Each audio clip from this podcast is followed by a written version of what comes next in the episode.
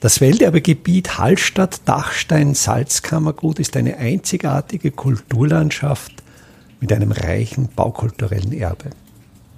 Mein Name ist Friedrich Idam und ich stelle Ihnen in jeder Episode einen neuen Aspekt unseres Welterbes vor.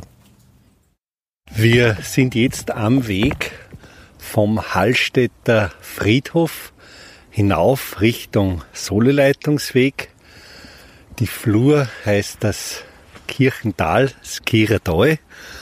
Und hier etwa in der Mitte des Weges sehen wir beim Aufstieg links eine Trockenmauer. Trockenmauern sind Mauern aus Steinen ohne jegliches Bindemittel. Die Kunst des Trockenmauerns besteht darin, Steine der richtigen Größe und richtigen Form zu finden und diese Steine in ein formschlüssiges Gefüge zu bringen. Es erfordert sehr großes Geschick des Trockenmaurers, um so eine Mauer wirklich dauerhaft auszuführen. Wenn sie allerdings fachlich richtig ausgeführt ist, wie diese hier, ist das eine Baukonstruktion, die Bewegungen aushält. Vor allen Dingen geht es hier um Frostbewegungen. Wenn der Boden gefriert und sich hebt, können die Steine der Trockenmauer diese Bewegung mitmachen. Wenn im Frühjahr der Frost bricht, die Mauer wieder zusammensinkt, machen die Steine auch diese Bewegung mit. Und hier haben wir eine Mauer, die höchstwahrscheinlich aus der Mitte, möglicherweise sogar vom Beginn des 19. Jahrhunderts stammt und die immer noch in Ordnung ist. Es stellt sich natürlich die Frage, warum ist hier mitten im Wald eine Trockenmauer? Es ist ja hier kein Bauwerk zu erwarten und der Sinn dieser Trockenmauer ist auch nicht irgendein Fundament darauf zu errichten. Es ging hier schlicht und einfach darum, lose Steine sicher zu lagern. Dazu gab es einen eigenen Berufsstand, die sogenannten Steinbewahrer. Die Aufgabe der Steinbewahrer war es, die Steilhänge über Hallstatt permanent abzugehen, lose Steine zu suchen und diese Steine so sicher zu lagern, dass nicht die Gefahr besteht, dass die in das Ortsgebiet abstürzen. Und man wird heute darüber staunen, diese Steinbewahrer wurden über Jahrhunderte von den Salinen finanziert. Also über Jahrhunderte war es Aufgabe der Salinen oder sahen die Salinen ihre Aufgabe nicht nur darin, aus der Salzwirtschaft maximalen Gewinn zu ziehen, sondern sie sahen auch eine soziale Verantwortung dem Ort, der Bevölkerung gegenüber. Und diese Trockenmauer der Steinbewahrer ist für mich ein wunderschönes Zeugnis aus vergangenen eigentlich Tagen der Blüte der Salzwirtschaft in Hallstatt.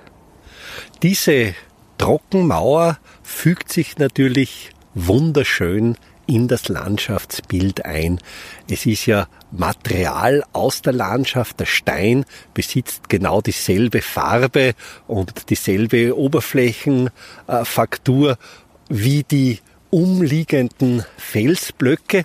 Heute werden natürlich solche Vorrichtungen in großtechnischer Form errichtet. Natürlich ist man in Hallstatt dankbar, dass die Wildbach- und Lawinenverbauung diese Steinschlagwerke errichtet. Aber jetzt rein vom Landschaftsbild her sind natürlich diese alten Formen der Steinschlagsicherung wesentlich authentischer.